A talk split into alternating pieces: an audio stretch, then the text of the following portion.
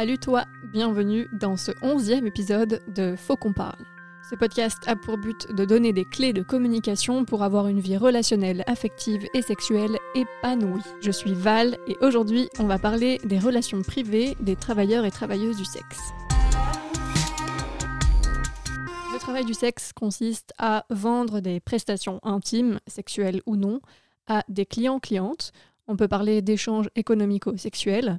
Ça peut être de la prostitution, du striptease, de l'escorting, du camsex. Bref, le travail du sexe, c'est vaste. On entend parfois parler de travail du sexe, de législation, de stigmatisation, de différentes pratiques, etc. Mais on entend rarement parler des personnes, du côté humain euh, derrière le ou la travailleur, travailleuse, de leur euh, vie relationnelle et affective. C'est de ça dont on va parler aujourd'hui. Euh, on sait le tabou et la discrimination que ce travail engendre. Alors, avec les proches, avec les amis, avec les partenaires romantiques et ou sexuels, comment en parler, comment l'annoncer et comment l'entendre. Et aujourd'hui, c'est un épisode assez spécial parce qu'on a deux personnes et pas trois, donc la structure sera un peu différente de d'habitude. Et aussi, on est dans notre nouveau studio, donc on est super contente. Aujourd'hui, pour cet épisode, j'ai la chance d'avoir euh, Clou et Victor à mes côtés. Merci beaucoup d'avoir accepté de participer. Salut. Salut. Hello. Alors, Clou et Victor, est-ce que vous pouvez nous expliquer euh, pourquoi vous êtes là aujourd'hui pour échanger euh, autour de cette thématique? Donc, brièvement, un peu, euh, quelle est votre, expérience de discussion au sujet du travail du sexe? Peut-être Clou? Alors, moi, je suis travailleuse du sexe depuis 5 ans. et donc, entre-temps, j'ai expérimenté plusieurs modèles relationnels. Au début, j'avais quand même pas mal de mal à en parler. Maintenant, j'en parle très librement. Et du coup, voilà. Et dans quelle forme de travail du sexe que je fais, c'est de, de l'escorting, de la prostitution, quoi. Ok. Et moi, donc, du coup, je suis partenaire de TDS euh, depuis pas très très longtemps, à vrai dire. Et euh, voilà, écoute, je suis là pour en parler avec. Euh, du coup, si ça peut aider à démocratiser un petit peu la parole, en tout cas, on est là pour ça. Ok, donc TDS pour, pour travailleurs, travailleuses du sexe. Je, précise pour les auditeurs, auditrices qui, qui ne qui sont pas familiers ou familières avec le, le terme. Peut-être d'abord, la première question, c'est est-ce qu'on est obligé de le dire quand on est TDS euh, à nos partenaires ou à nos proches? Euh, moi, je trouve que non. Enfin, je pense que c'est important de d'abord euh, se prioriser soi dans ces trucs comme ça. Et ça peut quand même, des fois, être des mises en danger aussi de trop en parler. Ça dépend du contexte, donc pas du tout. C'est genre vraiment à chacun et chacune de voir. Après, moi, je trouve que l'honnêteté, c'est hyper important dans les relations. Donc, moi, ça me pesait quand j'en parlais pas. Après, parce que proche aussi, ça dépend. Genre, la famille, par exemple, genre vraiment, c'est pas obligé. Ça dépend. Mhm. Ça dépend peut-être aussi de la, proximité justement avec la famille ou, avec les amis. Grave. Certains, certaines potes, euh, peut-être qu'on va le dire, peut-être à d'autres mm. non. Oui, c'est ça, ça dépend de ce qu'on a envie de mettre dans la relation, de ce qu'on a envie d'échanger, de à quel point on est intime, de à quel point c'est des personnes avec qui on a du fun ou avec qui juste on discute. Ou... Franchement, ça dépend. Pour toi, Victor, est-ce qu'on est obligé d'en parler ou pas? Euh, bah, Je pense que comme Clou disait juste avant, à mon avis, euh, en tant que personne, déjà, c'est important de faire ça pour soi, je pense. Maintenant, si on veut se lancer dans une relation avec quelqu'un, j'imagine que si on est full honnêteté sur, à cheval, enfin, pas à cheval sur la communication, mais si la communication c'est primordial, dans ces cas-là, je pense qu'on est un peu obligé de le dire, effectivement. Euh, du moins, au moins pour que ça se passe bien sur le long terme et que ça puisse être justement compris euh, et, qu'on puisse avancer justement tous les deux avec bah, le TTS comme activité pour un des deux dans le couple. Donc oui, je pense quand même que c'est important d'en discuter et comme ça on peut, on peut construire par rapport à ça. Quoi. Et du coup, toi, est-ce que tu en as parlé avec tes proches, Clou, et comment ça s'est passé ou, enfin, Si tu veux nous faire un petit peu un topo du, du contexte. Euh. Ouais, donc moi j'en ai parlé à tout le monde parce que je suis très pro-communication. Mais euh, ça, ça, ça, a évolué, enfin ça a évolué depuis longtemps. Euh, donc au début, j'en parlais pas du tout.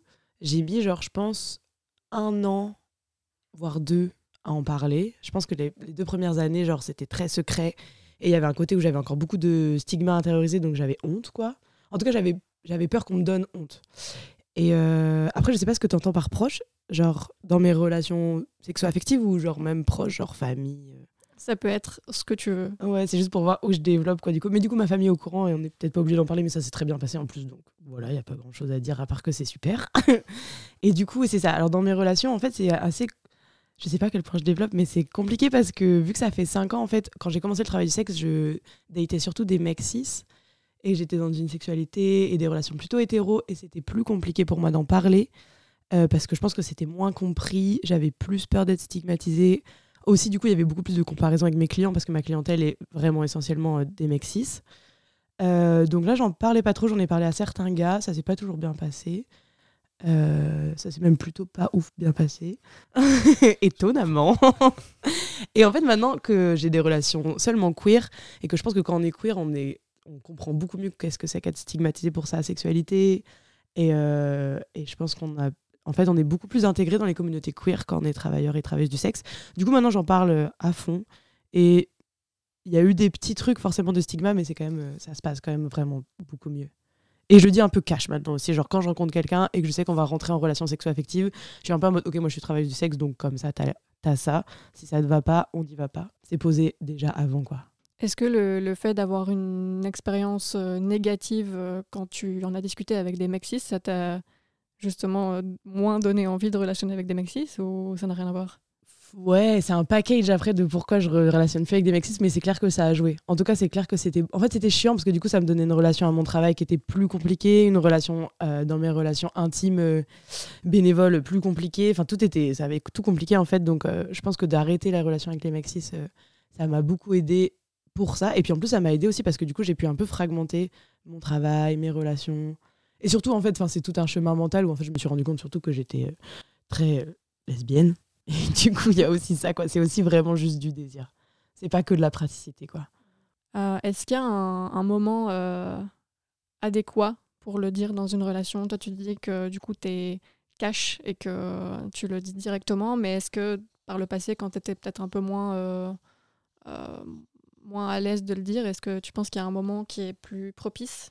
Mmh, Bah ouais, enfin, ça dépend vachement de comment on considère la chose, mais je sais que moi j'aime plus trop le côté genre trouver le bon moment pour le dire parce que je trouve qu'il y a un côté comme si c'était une annonce dramatique un peu et genre en mode ok maintenant que on se connaît bien je peux te dire que je suis une pute et ça fait très genre oh waouh switch et tout et j'ai pas du tout envie de ça. Je trouve que c'est important d'en parler comme comme un début de relation et en fait tu te dis vite ce que tu fais dans la vie, je trouve, quand tu es en relation. Donc, mhm. moi, je le fais comme ça. Je le fais pas non plus en mode coming out, quoi. Euh, après, si c'est un sujet un peu plus sensible, je pense que c'est important quand même de se sentir en confiance, de sentir qu'en fait la parole va être bien reçue. Donc, moi, c'est juste que vu que je vais plus prendre. Enfin, vu que, je... en fait, si jamais on me stigmatise pour ça, je vais pas le prendre comme un rejet. Du coup, j'ai plus besoin d'attendre d'être en confiance. Je le, je le, en fait, c'est de le dire, je le prends plus comme un acte de genre vulnérabilité et j'ai pas j'ai plus besoin d'être en confiance avec l'autre. Après, je pense que ça dépend vraiment des gens et je pense que si c'est un peu plus dur, c'est c'est important quand même de savoir euh, un petit peu se protéger et se dire que des fois, en fait, il y a des gens qui sont pas prêts à l'entendre, attendent d'être vraiment en confiance et tout. Je pense que ça dépend de qui on a en face de soi. Je rebondis parce que tu dis euh, faut voir si la personne est, prête ou prête à l'entendre. Euh, est-ce que pour toi, il y a un moment adéquat, Victor, en tant que, que partenaire justement euh, bah nous, on en a parlé vraiment très vite, déjà, parce que, bon, à la base, moi, je suis quand même très curieux aussi, etc. Donc, même, le balancer aussi directement dès les premières rencontres et tout, je pense que c'est assez important, en fait. Et comme tu dis, t'as pas de pression à avoir. Enfin, c'est surtout si. Je pense que tu peux être déçu si jamais euh, tu t'attendais pas à ce que la personne que tu vas dater peut pas l'entendre. Enfin, dans ces cas-là, si tu te dis, ok, t'as l'air d'être ouvert, t'as l'air d'être une personne sympa et tout, et qu'en final, je te le dis, et que tu, tu, le prends mal, je serais presque déçu. Je peux, enfin, je peux comprendre que les gens soient déçus dans ces cas-là. Euh, moi, je pense, après, c'est un sujet de, je sais pas, quand on se voit sur un premier date, c'est aussi un truc. Enfin, les gens parlent de leur job aussi. C'est les premiers trucs qu'ils font de façon très chiante en général. Ils se racontent un peu des questions à la con dès les premiers dates tout le temps de la même façon. Donc, je veux dire, bah, si c'est un job, autant en parler aussi dès le début. De toute façon, comme si c'était un job, ça dédramatise quand même vachement la situation.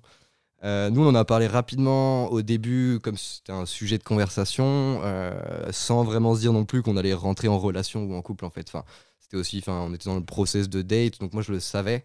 Après, elle l'a dit assez rapidement, en... ça faisait à peine un mois et quelques qu'on était ensemble, et là, c'était vraiment plutôt, je vais le faire. C'est plutôt le moment où c'est dire, genre, un peu frontalement, ok, en fait, on en a déjà parlé, tu sais potentiellement que ça peut arriver. Là, ça revient, le sujet sur, enfin, à l'ordre du jour, on va dire. Euh, et, donc voilà, je préfère te le dire que tu le prends comme tu veux, mais en tout cas, je vais le faire. Et euh, du coup, bah, moi, par rapport à ça, j'ai pas eu trop de problèmes. Le sujet de le prendre aussi frontalement, c'était un peu délicat, euh, surtout le moment de se dire, ok, bah, en fait là c'est le switch, c'est le moment où ça va se passer. Maintenant, c'est est-ce que mes grandes théories, et je vais les vraiment les mettre en pratique derrière, ou est-ce que finalement je vais être décevant une fois que je vais la nouvelle? Et non, non, je pense que ben, c'était important qu'elle le dise parce que de toute façon, on n'aurait pas pu avancer sans le savoir, elle n'aurait pas pu le cacher, je pense, et le cacher, ça aurait juste fait en sorte que ça parte en sucette derrière en fait je pense parce que euh, ça aurait été on serait juste sur du mensonge et du coup pas de communication aucun le bon sens quoi. Maintenant est-ce qu'il y a un bon moment euh, je pense le plus tôt possible en fait ouais clairement. Enfin, pour quelqu'un qui est prêt à l'entendre autant l'entendre rapidement que que d'attendre en fait je pense Ouais, je pense que c'est ça qui rend le truc hyper touchy, c'est si c'est caché. Du coup, en fait, le moment où la- le partenaire le découvre, du coup, ça donne, un- je pense, une communication trop bizarre de pourquoi tu me l'as caché. Ça veut dire qu'en fait, la confiance quoi. c'est ouais, ou ou alors tu pensais que j'étais pas prêt à l'entendre enfin, Ouais, c'est ça. Ou alors, du coup, ça rend le truc diabolique, quoi. Parce que ce que tu caches, c'est ce, que, ce qui est honteux, quoi. Donc, il n'y a pas trop de raison de le cacher, ouais, grave. c'est clair sinon ce serait la honte t'as raison enfin Et sur euh, la manière de le faire, parce que du coup, tu dis c'était un peu frontal. Euh, alors moi ça a pas été très bien fait je pense mais ça on en a déjà débattu plein de fois ensemble. Dans le sens où euh, j'avais des amis de France qui étaient en visite euh, on devait sortir le soir bon, on avait un peu la flemme et donc on, a fini par rester chez moi finalement à discuter. Mais j'ai eu ça par SMS dans la soirée en mode genre j'ai eu une conversation de 3 heures avec mon père qui lui est ok avec le sujet aussi. Donc en fait maintenant que les planètes se réalignent je vais me lancer et, euh, et ça, moi, j'ai un peu mal reçu la, disons, le, le- la forme, dans le sens où j'étais un peu. Tu pouvais pas me le dire demain, quoi. Enfin, là, dans ces cas-là, j'ai mes potes qui sont là ce soir, euh, je vais penser à ça toute la soirée. Qu'est-ce que ça veut dire pour la suite? Est-ce que ça veut dire que tu fais ça à partir de demain, genre tous les jours comme ça? Ou est-ce que. Les modalités pratiques n'étaient pas encore vraiment définies, donc du coup, il y a plein de questions. Et on se voit pas le soir, et du coup, forcément, c'est plein de réflexions dans la tête. Et là, là j'avoue que j'ai été un peu stressé, parce que c'était un peu le côté, euh, ok, qu'est-ce que ça veut dire concrètement? Après, moi, enfin, en, toute, euh, enfin, j'ai déjà aussi, enfin, j'avais déjà profité du TDS aussi avant en tant que consommateur. Et euh, j'ai pas de problème du tout avec le sujet. Au contraire, j'ai pas de problème même avec le fait qu'elle le fasse. Mais je me disais, ça va être quoi tes modalités à toi, par contre? Parce que je, on se connaît, je crois te connaître depuis le peu de temps qu'on est ensemble. Mais par contre, vraiment, euh, genre, euh, comment tu vas vouloir le mettre en place? Et donc, du coup, j'aurais préféré qu'on l'ait directement vraiment cash euh, en face à face cette conversation dès le début, plutôt que juste euh, ça, tu me le drops par message et on, on en parle après, quoi. Donc veillez à ce que peut-être les deux personnes soient dans des circonstances de communication euh, Prêtes à le recevoir ouais, et prêtes à dialoguer, à poser des questions et à répondre à des questions. Ouais, bah ça va lui faire plaisir dans tout ça, mais contexte et agencement, quoi. Est-ce que vous pensez qu'il y a des choses que les proches peuvent faire pour faciliter le fait d'annoncer? Est-ce que tu peux te mettre dans certaines dispositions pour que la personne soit plus euh, à même de le dire Ben, alors, dans ce sens-là, en fait, le problème, c'est que je pense pas que. Enfin, je peux créer le, le, le terreau pour que le sujet naisse et qu'on puisse en parler. Mais si je dois tirer les verres du nez, c'est déjà un peu dans le mauvais sens presque. Donc, euh, non, je pense plutôt que. faut surtout être ouvert d'esprit et être une bonne personne à qui on a envie de faire confiance et envie de se confier plutôt que justement que l'autre personne essaye de te dire genre euh, je pense que je suis euh, au bon moment pour que tu puisses me le dire en fait. Enfin, il n'y a pas de bon niveau de maturité, c'est plutôt je pense que dans ces cas-là, elle, elle savait qu'elle pouvait faire confiance et que c'est plutôt de se dire ok je pense que tu as l'air d'être la personne qui peut le recevoir plutôt que de se dire c'est quand que je te le dis en fait. Comment on, on réagit les, les proches ou les, les partenaires euh, à qui euh, tu l'as dit jusqu'à présent, Clou? Euh, ouais, il y a eu plein de réactions différentes. Euh, en fait, c'est un peu compliqué. Je pense que la première personne avec qui j'étais en relation, à qui je l'ai dit, moi, je l'ai très mal dit aussi parce que ça faisait. euh, du coup, déjà, c'était la première personne avec qui je le disais, donc je savais pas trop comment faire. Et donc, c'était avec un mec cis. Euh, et en fait, moi, j'avais tellement peur, je pense, d'être rejetée par ce mec. En fait, j'étais pas hyper en confiance. On n'était pas dans une relation non plus hyper genre couple, on s'aime, c'est dit, on est hyper en confiance et tout.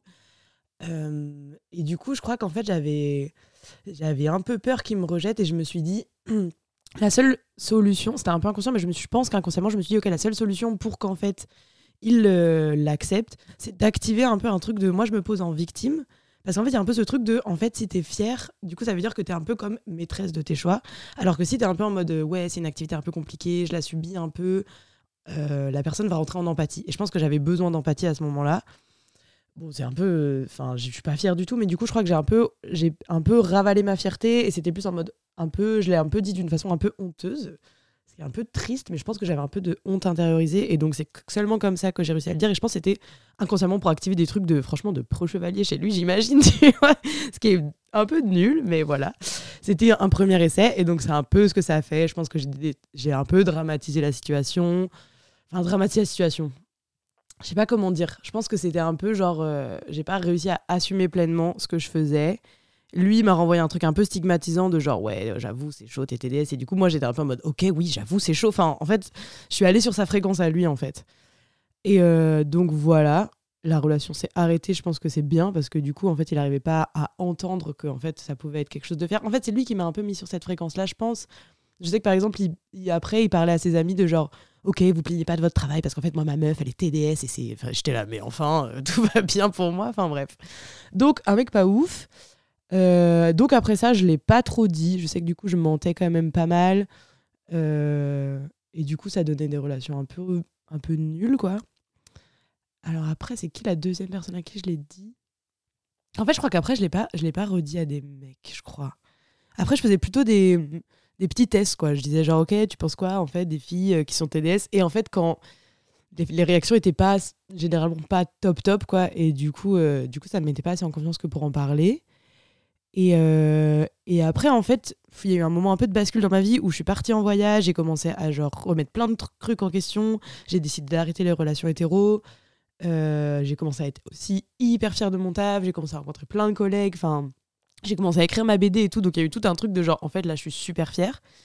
Et, euh, et du coup, en fait, je le disais direct, et même, il y, a eu un peu un switch de, je suis devenue presque pas trop fière, mais, mais vraiment, genre, je criais sur tous les toits, quoi. Et du coup, là, toutes mes relations, en fait, genre, c'était c'était c'était mon sujet principal de conversation. À un moment, j'étais un peu peut-être en obsession là-dessus.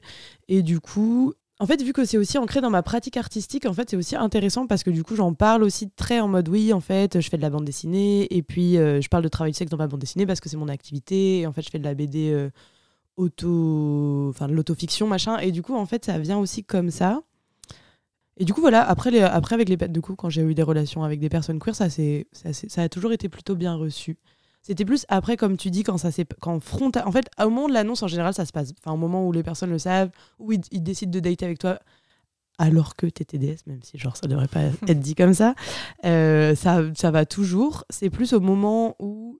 Ouais, c'est ça, où frontalement, t'es là, genre, ok, là, je vais faire une passe, là, je reviens d'une passe, euh, là, ma passe est mal passée, comment tu gères ça? Plutôt dans ces moments un peu, genre, où c'est beaucoup moins théorique, comme tu dis, que là, je trouve que c'est plus compliqué pas spécialement au moment de l'annonce, entre guillemets, ou de vraiment euh, le, la première fois qu'on en parle, mais sur le long terme, en fait, sur tout au long de la relation, sur, euh, ouais, comme tu dis, le quotidien, en fait. Ouais, c'est ça, parce que j'ai l'impression que dans la communauté queer, le travail du sexe, c'est quand même une question qui est quand même pas mal théorisée, pas mal pensée. Il y a une il y a un gros soutien, même politique et militant, euh, des queers pour les travailleurs du sexe. Du coup, en fait, dans la théorie, tout le monde est un peu OK pour dire que genre c'est cool et que tout va bien. Enfin, personne va dire ah berk. Genre vraiment c'est ça n'existe pas trop, je crois, dans les dans la en tout cas dans les cercles dans lesquels je suis. Mais après c'est ça, c'est de la théorie. Donc c'est un peu comme toute chose en fait. Tout le monde a envie d'être la gentille personne qu'elle a, mais pas du tout. Alors moi, franchement, je suis hyper déconstruit, euh, voilà. Hein. Et après, hmm, voilà, faut voir comment ça se passe dans l'intime quoi. Ouais, le problème, c'est que ça s'utilise beaucoup comme une arme pour certains aujourd'hui. Et comme tu dis, genre, surtout dans le milieu un peu euh, cis, blanc, hétéro en règle générale. Et quand tu parlais de fréquences, justement, sur lequel tu t'es adapté avec eux, moi, pour côtoyer quand même un peu, enfin, pas mal aussi, pour être ben, du coup cis, blanc, hétéro, et du coup, on côtoyait aussi pas mal de ce côté-là, et pas mal aussi de milieu queer aussi à côté. Je vois bien la différence entre les deux et la réception du, dialogue, enfin, du, du, discours, et surtout de, de, de l'info, on va dire dans le sens où il y en a beaucoup qui ont besoin, limite, comme tu disais, d'entendre de, d'entendre que tu te victimises par rapport à ça, presque pour se dire, ok, en fait, enfin.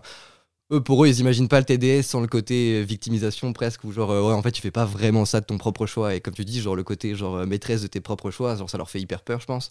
Et euh, parce que pour eux, à mon avis, je sais pas, ça les, ça, les, ça les met en inconfort dans leur propre genre, charisme et tout ce que tu veux. Genre, en fait, elle est plus confiante qu'elle sur ses propres choix que ce que moi je pourrais faire. Et euh, je pense qu'on a du mal, enfin, il y en a beaucoup qui ont du mal à l'entendre en tout cas. Et bon, après, moi, c'était l'inverse, c'était plutôt au contraire. Elle l'aurait amené du côté victimisé, ça m'aurait presque plus effrayé que de se dire non, en fait, je vois bien que ça s'inscrit dans un plan un peu militant aussi de ton côté, qu'il y a tout un truc qui a été théorisé, genre euh, au niveau d'éducation, parce qu'elle est prof aussi, aussi à la base, donc euh, c'est aussi tout un côté un peu. ça a été réfléchi et c'est un plan qui va beaucoup plus loin aussi que juste faire TDS à l'instant T. Et, euh, et, du coup, moi, c'est aussi ça qui me plaisait dans son discours. Et du coup, le côté où si c'était plutôt, ben, je fais, je fais ça parce que je sais pas trop, et euh, parce qu'en plus, je me fais un peu victimiser et tout. Eux, ils attendent que ça. Enfin, du coup, le côté 6 blanc, ils vont, ils vont attendre que ça pour juste te réconforter et faire genre, je suis le, pro chevalier, comme tu disais. Et en fait, t'as pas vraiment envie de faire ça, en fait. Enfin, tu fais ça parce que t'as pas le choix, quoi.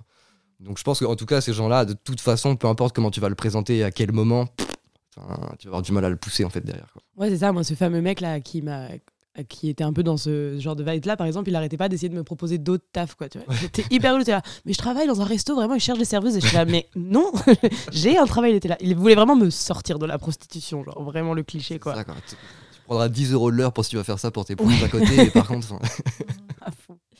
Euh, Est-ce que le comportement des gens vis-à-vis de vous a changé après euh, que vous les ayez mis au courant ou du coup que ou est-ce que toi ton comportement a changé euh, Victor quand quand ta copine t'a annoncé ça Hmm, Non, pas tellement. tellement. On en a quand même pas mal discuté après, évidemment, dans la foulée. Après, on communique quand même beaucoup. euh, Puis il y a tout un côté un peu couple libre aussi qui va avec. Donc déjà, ça s'inscrit aussi dans une dynamique où c'est pas comme si on était un couple monogame qui d'un coup ouvre euh, son couple à la, à la prostitution. C'est plutôt genre, effectivement, on est déjà un peu ouvert aussi de base en tant que relation. Et donc, du coup, enfin, je veux dire, à partir de, déjà, enfin, pour moi, ce serait un peu hypocrite, je trouve, de dire, ben, ça pourrait fonctionner dans un modèle couple libre, mais à partir du moment où tu veux avoir d'autres personnes à côté et que ça serait tarifé pour un, travail, finalement, ça deviendrait un problème. Donc, de mon côté, en tout cas, non, ça n'a pas changé. Moi, là-bas, je me disais un peu, je vais pas forcément le crier sur tous les toits avec tous mes potes, etc. Et en fait, je suis le premier à me rendre compte que de toute façon, maintenant, en fait, euh, dès que j'ai l'occasion, je le place. Donc, euh, c'est pas, enfin, pas du placement nécessairement pour, euh, pour, euh, pour mettre ça sur la table comme ça, mais surtout parce que je sais qu'il y a plein de gens avec qui, en fait, c'est bien aussi de percuter avec cette info et de leur dire, bah, vas-y, viens, maintenant, comme ça, on a une heure, euh, on est en train de boire des bières, viens, on réfléchit, en fait. Et, peut-être que toi, ça peut t'amener à changer aussi ton, ta vision sur la chose. Parce que je sais aussi que moi, dans mes milieux, je connais aussi plein de gens qui, du coup, sont pas spécialement contre. Mais comme tu dis, genre, si, s'ils connaissaient quelqu'un qui était TDS, ils trouveraient quand même une occasion de dire, bah, en fait, si ça t'intéresse, je connais quelqu'un qui te cherche un job ailleurs, en fait, par contre. Et euh, alors que c'est les premiers, finalement, aussi à les consommer si jamais ils ont, enfin, ils sont pas, euh, enfin, tout dans leur vie à les consommer, en fait. Donc c'est hyper hypocrite, mais du coup, c'est toujours. Mais ça, ça va avec plein de sujets de, toute façon de société, je pense, où les gens, enfin, finalement. euh, ils n'ont pas trop envie d'être confrontés au sujet parce que ça les amener à ça, il faudrait qu'ils réfléchissent et du coup à partir du moment où ils réfléchissent ils se disent en fait peut-être que j'avais tort pendant genre euh, 10 ans avant ça et en fait tes arguments sont bons et je suis amené à les entendre donc moi non en fait je le place j'ai pas trop de problème à en parler Euh, les gens ont pas changé non plus par rapport à moi quand j'en parle. Après je pense aussi que c'est parce que depuis longtemps c'est un peu l'habitude de parler de ce touchy aussi en soirée avec plein de gens. Mais euh, du coup peut-être qu'ils sont habitués au personnage on va dire presque. Mais euh, non en tout cas je vois pas vraiment de changement de gens par rapport à ça ni par rapport à elle quand elle en parle de toute façon.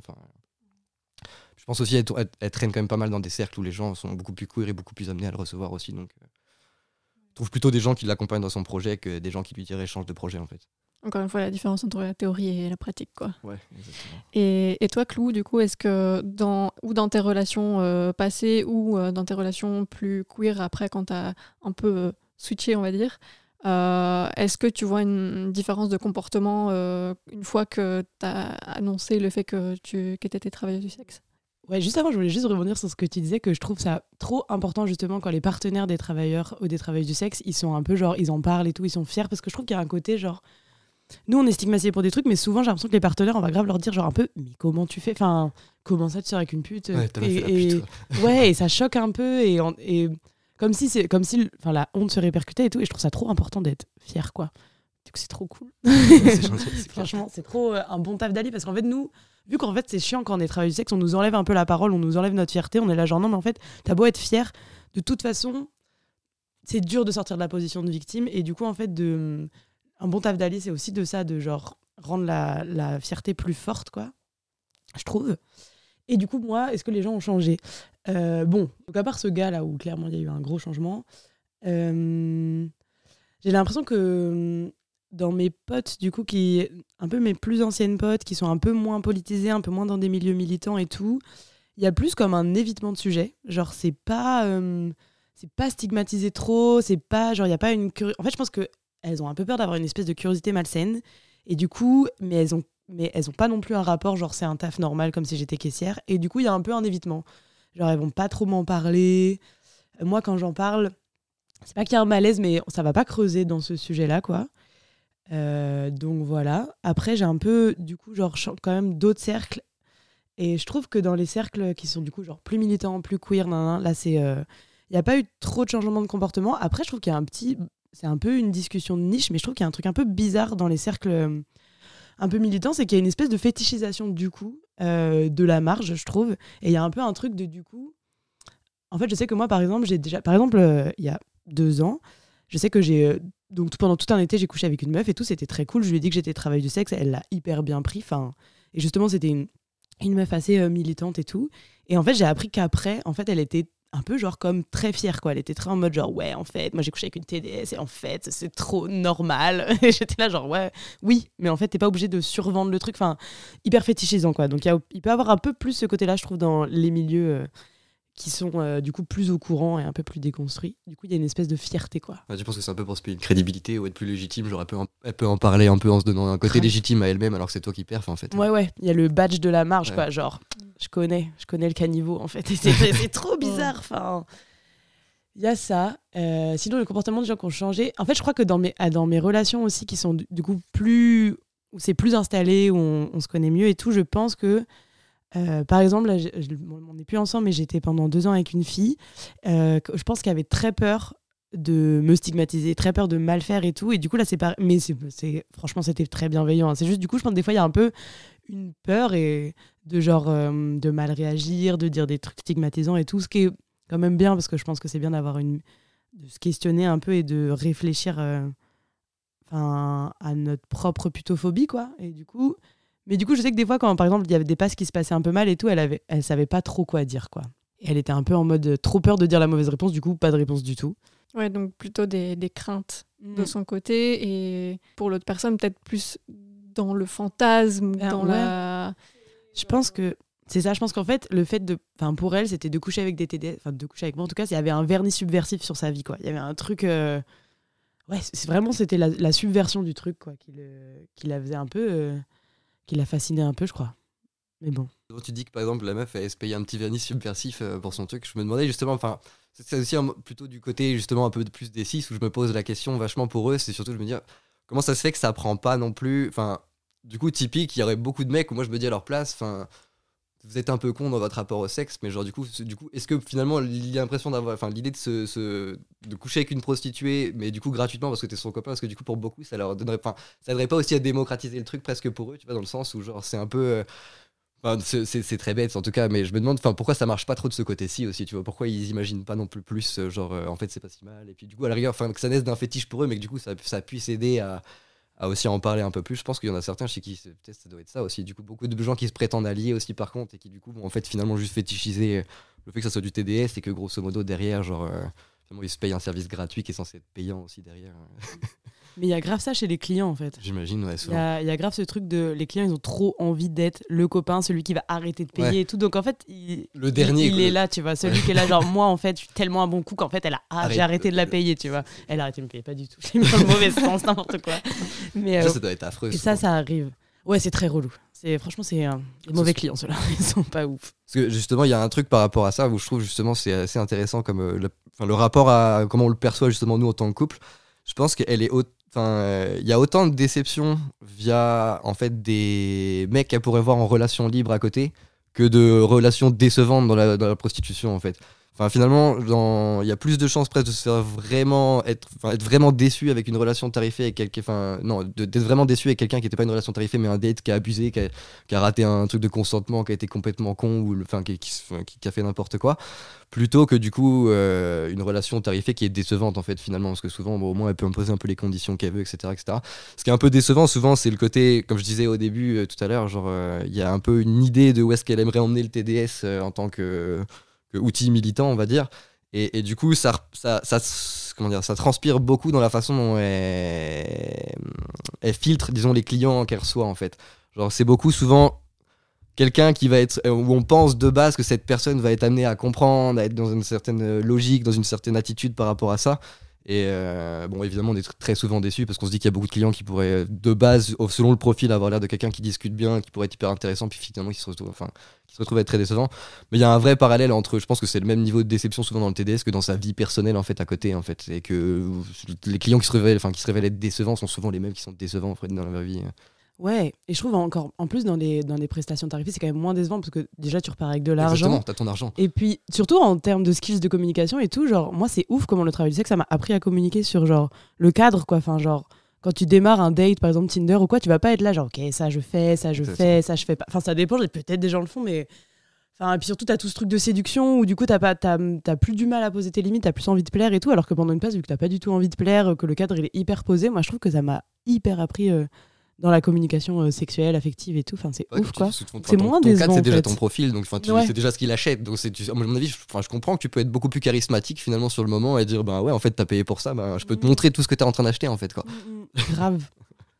Et euh, je voulais rebondir sur un autre truc, c'est dans ce truc euh, de justement de vouloir amener le travail du sexe à d'autres endroits que ce qu'il est déjà. Moi, j'ai trop envie de faire ça et tout aussi, et j'ai trop envie, par exemple, de beaucoup plus développer un travail du sexe queer, euh, lesbien, trans, tout ça. Enfin, un truc là où les clients ne sont pas en fait justement développer euh, ce travail du sexe là. Mais moi, du coup, ça posait vachement de questions du coup, dans mes relations privées, quoi, parce qu'en fait, du coup, il y avait ce truc de, en fait, mais en fait.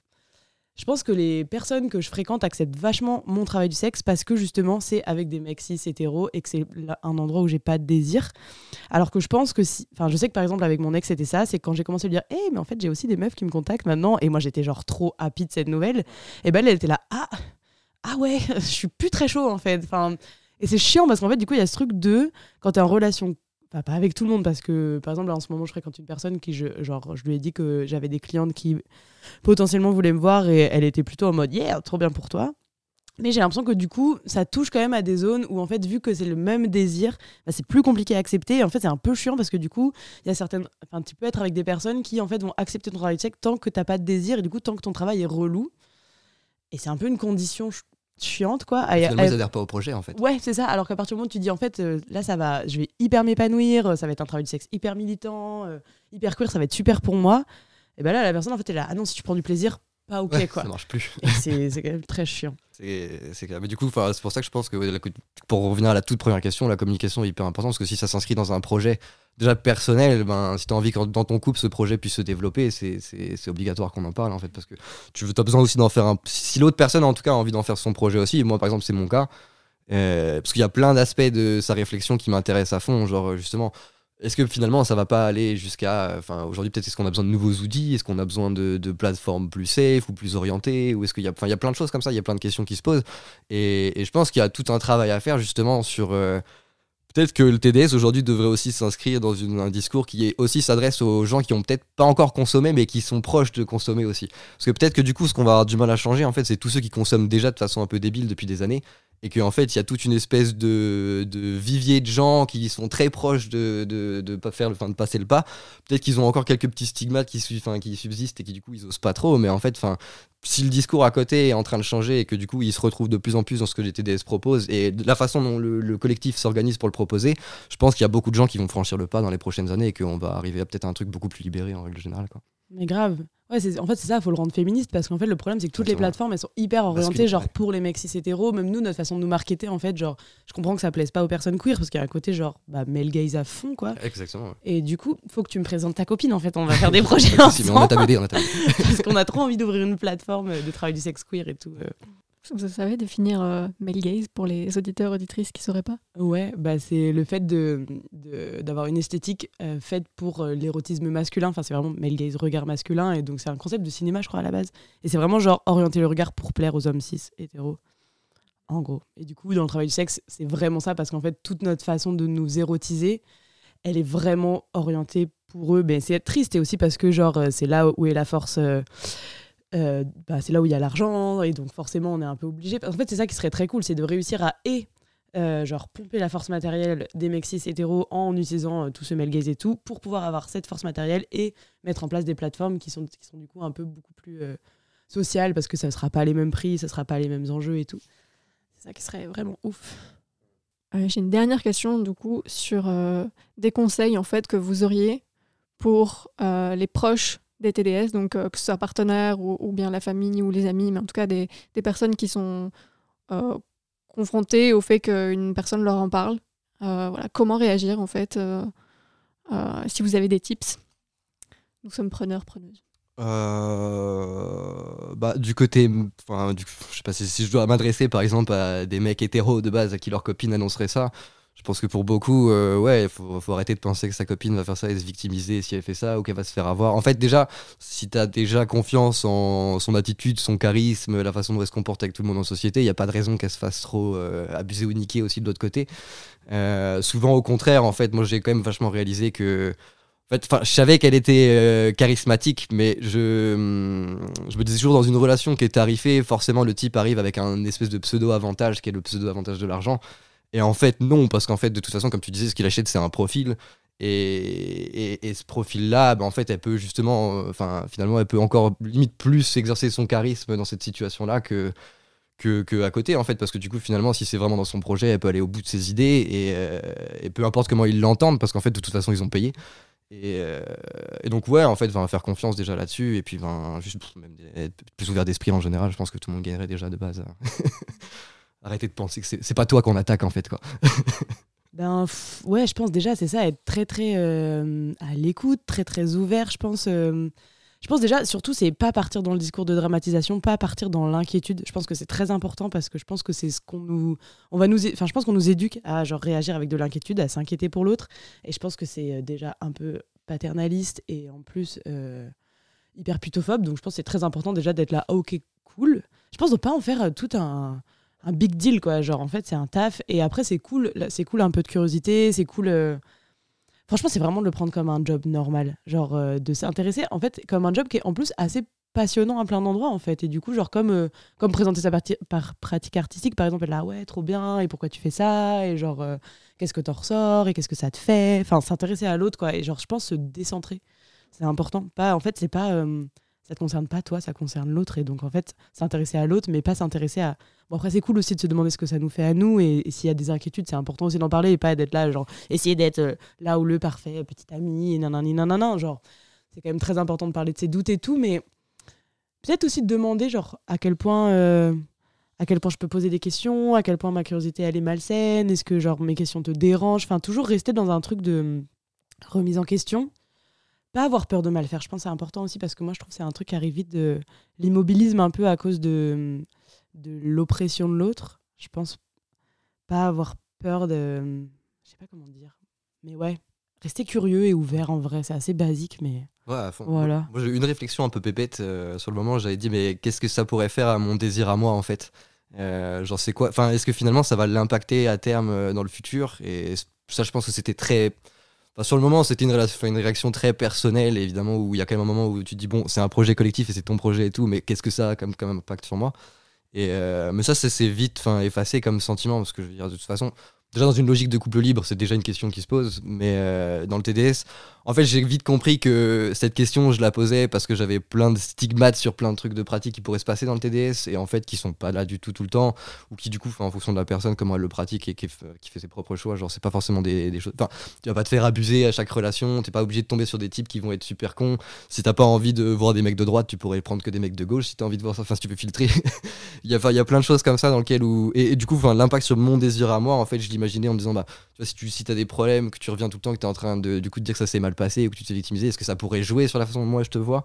Et en fait, pas du tout, en fait, parce que j'ai bien vu que de toute façon, ça se passe très bien en fait quand elle le fait. Elle arrive à bien filtrer et faire ce qu'elle veut. Et une fois de temps en temps, évidemment, si ça se passe pas bien, enfin, dans ces cas-là, c'est important d'apprendre aussi à, ben, peut-être des fois de pas parler ou de parler ou juste de dire, bah, je suis là, viens, on va faire ça. Enfin, on va juste euh, prendre un café, aller au cinéma, puis va se coucher tôt, et puis enfin, je, te caresse la tête et je te, je, te peigne les cheveux, quoi. Mais euh, enfin voilà, il y a des moments où je pense que l'idée c'est de savoir communiquer quand tu peux et quand tu sais aider, ben, dire des trucs intelligents et quand tu sais pas, que tu, si tu vas dire un truc con, juste ferme-la en fait. ouais, et je pense aussi un truc qui est important à garder en tête, c'est que, bon après, ça c'est quand on s'inscrit pas dans, des dynamiques de polyamour, parce que, alors là, du coup, j'avoue, j'ai l'impression que le travail, il est déjà très pré-mâché, en fait. Mais euh, quand c'est plus des trucs de gens qui sont un peu jaloux et tout, je pense que c'est important de garder en tête qu'en fait, la jalousie, on est jaloux du, que, que l'autre personne ait du désir pour d'autres gens, et ça se comprend, ça peut être euh, insécurisant, euh, enfin voilà. Si on est dans plus dans des trucs comme ça, en fait, faut pas oublier qu'en fait, on n'a pas de désir pour nos clients, en fait. Et du coup, euh, en fait, le seul truc, en fait, c'est là que c'est un peu chiant, c'est qu'en fait, être jaloux du désir de l'autre, enfin, être jaloux que la personne ait du désir pour d'autres gens, ça s'entend. Par contre, être juste jaloux que la personne soit n'ait pas de désir, mais utilise son corps dans une démarche de travail du sexe, là, c'est autre chose parce qu'on veut vraiment genre privatiser le corps de l'autre. C'est pas genre ok le désir nan, nan, tout ça c'est des émotions c'est on n'a pas trop le contrôle sur nos émotions quoi c'est important de les accepter par contre là il y a même pas de truc de d'émotion il n'y a pas de désir c'est vraiment juste un taf et alors là c'est vraiment qu'on a juste envie que le corps de l'autre soit à nous. Et là, je trouve que c'est une démarche qui est très à questionner. Parce qu'en fait, si c'est juste ça le problème, là, je trouve que ça va pas trop. Et du coup, c'est euh, cool parce que ça peut faire euh, du travail euh, un peu perso sur pourquoi on a besoin de privatiser le corps de l'autre, pourquoi on veut être la seule personne à toucher l'autre. Et, des questions comme ça, c'est important de se les poser, je pense. c'est la possessivité, quoi. Ouais. Après, tu es sur des grandes questions de société aussi, genre euh, justement le rapport de la société à la privatisation du corps des autres. Enfin, tu prends tous les, travaux de Foucault, tout ce que tu veux sur plein d'autres aspects, la prison, plein de machins et tout. Donc, enfin, il y a les gens ont toujours ce côté où genre tu veux contrôler un peu le corps et puis même si c'est pas ton corps à toi de la personne qui est en couple avec toi ça serait quand même genre je voudrais quand même contrôler ce que le corps des autres enfin des TDS en général vont faire de leur corps etc etc enfin il y a un moment où clairement il faut apprendre à prendre un, pas de côté et puis euh, et se remettre en question ouais souffle un coup quoi c'est pas si grave en fait on va bientôt arriver à la partie des conclusions ça fait déjà un petit bout de temps qu'on discute est-ce qu'on arriverait à trouver des alternatives? Donc ça fait quoi si on n'a pas eu cette discussion ou si euh, la personne n'a pas su nous le dire? Moi je pense que par exemple on serait pas vraiment un couple qui fonctionne si on n'avait pas eu cette discussion. En fait on serait peut-être resté euh, à une étape euh, plus préliminaire. Au début ça se trouve on n'aurait pas continué en fait. Ça se trouve, il y a plein de questions qu'on peut se poser par rapport à ça. Euh, je pense que le fait justement d'en avoir parlé et de l'avoir fait aussi, c'est justement bien parce que c'est aussi pour, euh, la faire avancer elle dans son projet militant aussi par rapport à ça. Et on se rend compte que peut-être qu'à terme, c'est pas forcément une activité qu'elle veut garder pendant 30 ans en fait. Peut-être que c'était juste une première étape pour autre chose derrière.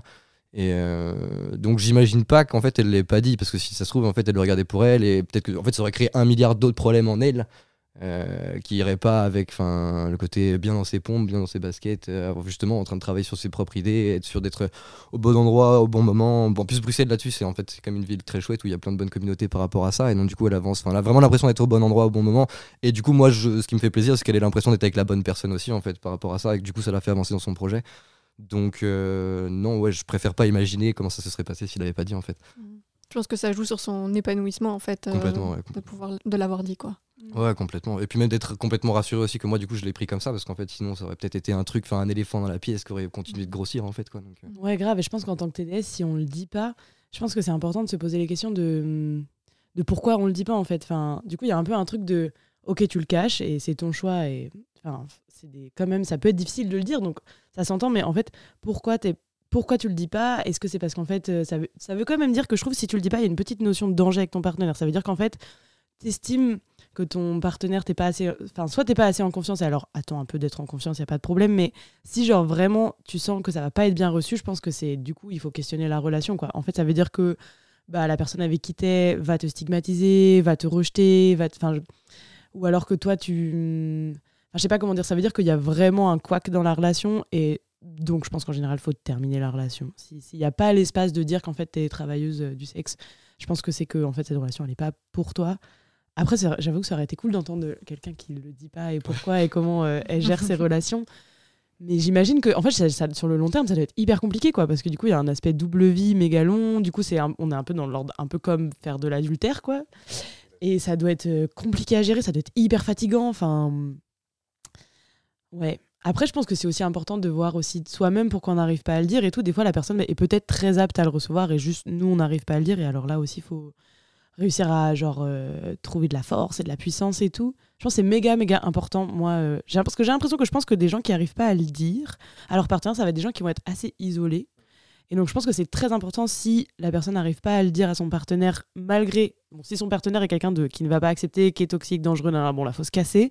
Mais si la personne est potentiellement prête, mais que ça bloque, je pense c'est hyper important de se, se, rapprocher des communautés, de trouver d'autres TDS, d'avoir des discussions qui vont faire qu'en fait. Enfin, moi, c'est ça que ça m'a fait à moi, en fait. C'est qu'en fait, en voyant plein de personnes hyper fières, j'étais là, ah, mais grave, en fait, c'est hyper cool. Et ça m'a rendu hyper fière de trouver des échos, quoi. Je pense que ça peut trop aider.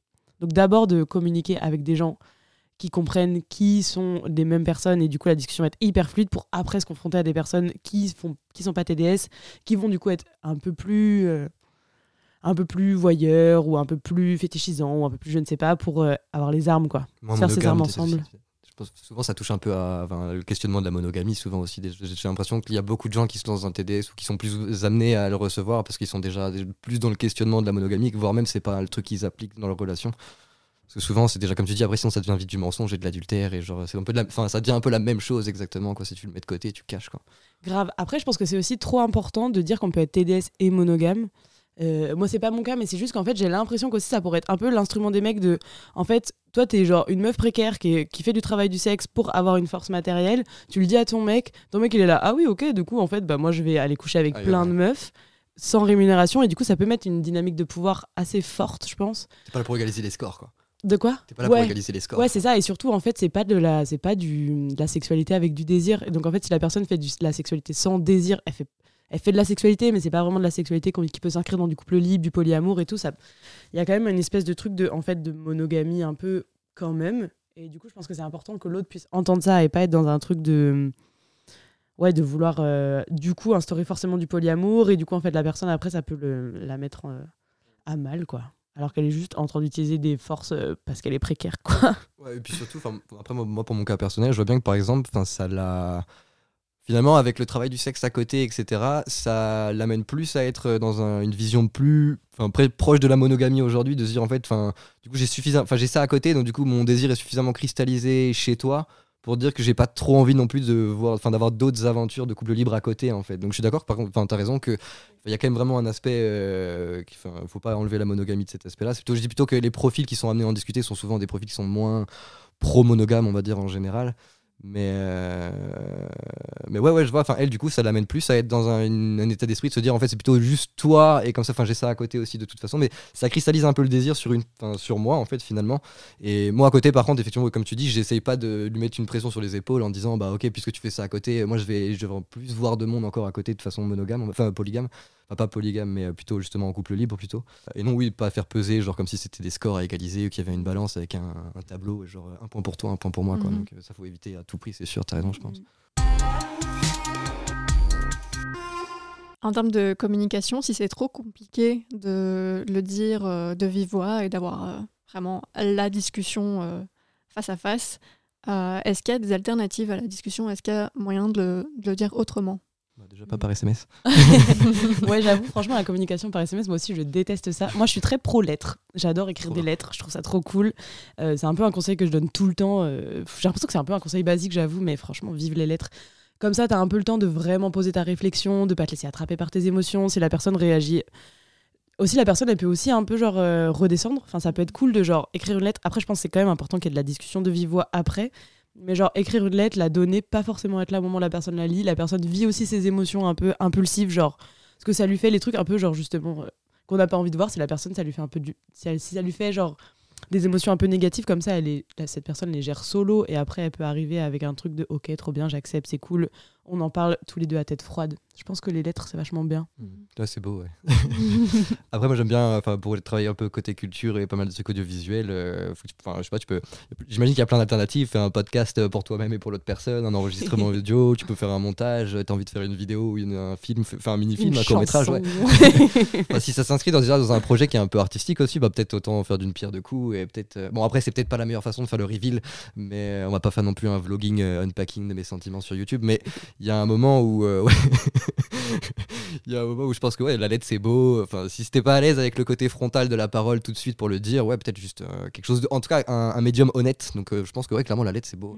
Ouais, mais moi ma BD elle me sert vachement à ça en fait. Justement, je dis oh j'écris une BD sur le travail du sexe, je la donne et j'ai mis genre 200 pages de mes arguments de pourquoi c'est trop cool et t'as pas le droit de genre me stigmatiser et du coup ça fait le taf.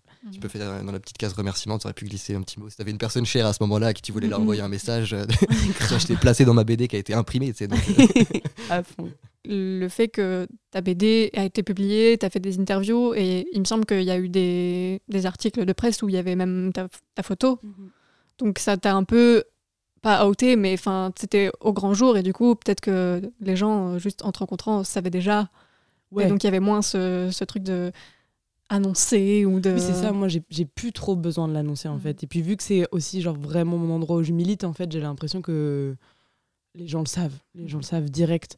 Mais, euh, mais justement, ça avait, été, ça avait été grave des questionnements à la sortie de ma BD. De, à la base, moi je voulais pas me montrer ma tête pour plusieurs trucs, mais il y avait aussi quand même ce truc de protection de ok, en fait, c'est un truc de le dire à ses proches, c'est un truc de le dire euh, genre au monde en mode genre wouhou, je suis une pute, regardez mon visage, c'est celui-là que vous devez insulter. Enfin, c'est quand même un peu genre, c'était quand même un peu. euh, et d'ailleurs, c'était assez bizarre parce qu'en fait, mon éditrice, elle m'a quand même mis un peu la pression en mode non, mais enfin, c'était un peu une condition sine qua non en gros de genre la publication. C'était en mode ok, on te publie, mais genre il faut montrer ton visage. Et c'est assez questionnant de qu'est-ce que nous demandent les personnes qui sont pas TDS en fait. Pourquoi on nous impose une espèce de fierté en fait. Enfin, il y a un peu un truc de bah des fois en fait, si on a envie de se protéger notre anonymat, laissez-nous tranquille en fait. Enfin, on a déjà beaucoup de choses sur les épaules. Euh, donc avec du recul de la part de mon éditrice, euh, j'espère qu'elle n'écoutera pas ce podcast, mais c'était pas ouf de sa part parce que je trouve que c'était un peu genre, t'as intérêt à être fier en fait et c'est ça que tu, dé- enfin en fait oui c'est ça que je défends et en même temps genre, arrêtez de nous imposer d'être fiers tout le temps quoi, enfin arrêtez, on doit pas être des militantes H24, c'est quand même genre fatigant. Sa démarche, c'était peut-être d'imposer la fierté, mais en même temps, ça t'imposait aussi peut-être une mise en danger, dans un sens. En fait, c'est ça. Et puis surtout, c'était franchement, je pense, une démarche marketing parce qu'en fait, il y, a un côté- y a un côté genre, bah, c'est quand même mieux quand tu as un visage. Quand tu as un visage, tu peux dire, ok, c'est elle qui a écrit, c'est cette personne qui est TDS, machin. Et euh, donc, je pense qu'en plus, c'est chiant parce qu'en fait, euh, c'était pas du tout dans un truc de oui, sois fier, c'est hyper militant. C'était plus genre, mets-toi en danger pour le capitalisme, s'il te plaît, et que mon entreprise ait un petit peu plus d'argent. Tu vois, je pense que c'était plus ça. Euh, mais qu'elle me vendait en mode, mais t'écris de, t'as écrit 200 pages sur le fait que t'es fier. euh, donc, vas-y, maintenant, assume, quoi. Mais je pense que c'était une démarche un peu Égoïste aussi de sa part. de vendeuse.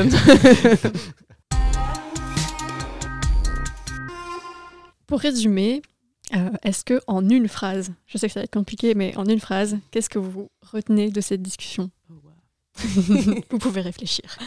Euh, Je dirais que c'est rassurant, ça va dans le bon sens. Enfin, déjà, ça, enfin, après moi, c'est ça aussi qui me rassure, parce que moi, je suis moins dans ce milieu-là, au plus au quotidien, on va dire.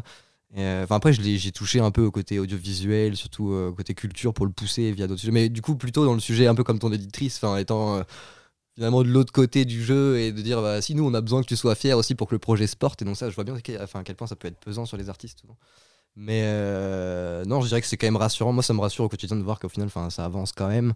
Même si, euh, ce que je disais tout à l'heure, il y a une grosse masse de gens qui n'ont peut-être pas envie de bouger. Mais en tout cas, rencontre plein de gens en tout cas qui sont fantastiques là-dessus, qui ont plein de choses à dire et qui arrivent à le dire. En fait, il y a de plus en plus de moyens aussi pour le faire. Déjà, on est là aujourd'hui. Euh, Il y a de plus en plus de subsides, donc c'est bien. Il faut demander aux régions, il faut faire couler l'argent aussi pour qu'on puisse tous ouvrir nos gueules au bout d'un moment. Mais euh, et puis surtout comme ça, de façon libre. Enfin, pas, pas tout, que tout le monde continue à mettre des commentaires sur toutes les publications euh, sur les réseaux sociaux parce que ça sera en fout tout le monde. Mais c'est bien que qu'on puisse en parler. En tout cas, c'est très cool. Et euh, je pense que par exemple Bruxelles, en tout cas, va vraiment dans le bon sens par rapport à ça. Euh, je pense que pour beaucoup de Français qui ont quitté la France pour venir s'installer ici, on est content que ça soit aussi ouvert. Ouais. Ouais, grave. Ouais, ouais, c'est hyper important que ça bouge euh, dans les lois et tout. C'est pas du tout un résumé de la discussion, mais on s'en fout. parce que parce que c'est quand même fou. Il y a quand même un truc, c'est que la Belgique, là, c'est le deuxième pays mondial, je crois, à avoir décriminalisé le travail du sexe. Et genre, par rapport à la France, enfin, moi qui suis aussi euh, de France, franchement, c'est ouf, là, comment c'est encore plus dur, je pense, d'assumer d'être TDS parce que, genre, les clients sont pénalisés. Enfin, c'est genre intense euh, le stigma là-bas, quoi. Alors qu'ici, franchement, là, c'est ouf. Maintenant, on peut se déclarer en tant que TDS, on peut être en mode. euh, Enfin, l'assumer, même avoir un statut, quoi. Mm. Donc, c'est quand même assez, euh, assez la révolution. Même s'il y a d'autres révolutions à faire contre le travail à d'autres endroits. Mais au moins, on a les mêmes chances que tout le monde de se plaindre du travail. Et maintenant, on peut le détruire. C'est super. Exactement. Mais Est-ce que tu aurais quand même une conclusion Ouais, de, pardon, je voulais de la discussion? Ben, plus pour sur les relations, je pense que, euh, comme conclusion, c'est genre que c'est, je pense, indispensable de se sentir en confiance avec la personne avec qui on est, que c'est indispensable de pouvoir quand même parler de tout, que si on n'arrive pas à en parler, je pense qu'il faut vraiment questionner la relation, que c'est important de se sentir euh, dans une safe place quand on relationne avec quelqu'un et que c'est important d'être quelqu'un qui ne stigmatise pas. Euh, et que je pense que vraiment ce que je disais de le dire dès le début, ça évite beaucoup, beaucoup de heures après. Et que je pense que en fait, c'est bien l'honnêteté directe parce qu'en fait, les personnes savent dans quoi elles s'embarquent. Même si ça devrait pas être un big deal de s'embarquer dans une relation avec un- une TDS, si jamais ça l'est, au moins on va pas avoir le temps de s'attacher, de genre baisser des barrières et paf, de se prendre un gros mur qui fait bien mal. Avant de baisser les barrières, peut-être on le dit. Comme ça, si jamais on se prend un rejet, c'est un peu moins douloureux, je pense. Clou, Victor, merci beaucoup pour cet échange. Euh, évidemment, on n'a pas toutes les réponses et c'est le but. La discussion reste ouverte et c'est ça qui est cool. Merci à vous. Merci. Et pour aller plus loin, les deux recommandations du jour. Donc évidemment euh, la BD Bagarre érotique, réalisée par Clou. On en a déjà un petit peu parlé pendant l'épisode. Euh, c'est beau et c'est politique et c'est d'utilité publique. Et en deuxième recommandation, euh, le podcast Putain, qui donne la parole euh, à des travailleurs et travailleuses du sexe sous le prisme de la stigmatisation. C'est tout pour cet épisode sur le travail du sexe et ses façons d'en parler. Discutez-en avec vos potes, avec vos colocs, avec votre famille, avec vos partenaires. Euh, Faites-vous une opinion et posez-vous des questions. J'ajouterai même informez-vous, please. On en reparlera peut-être dans un prochain épisode. D'ailleurs, dans le suivant, on parlera des différentes configurations de relations amoureuses. Abonne-toi pour ne pas le manquer.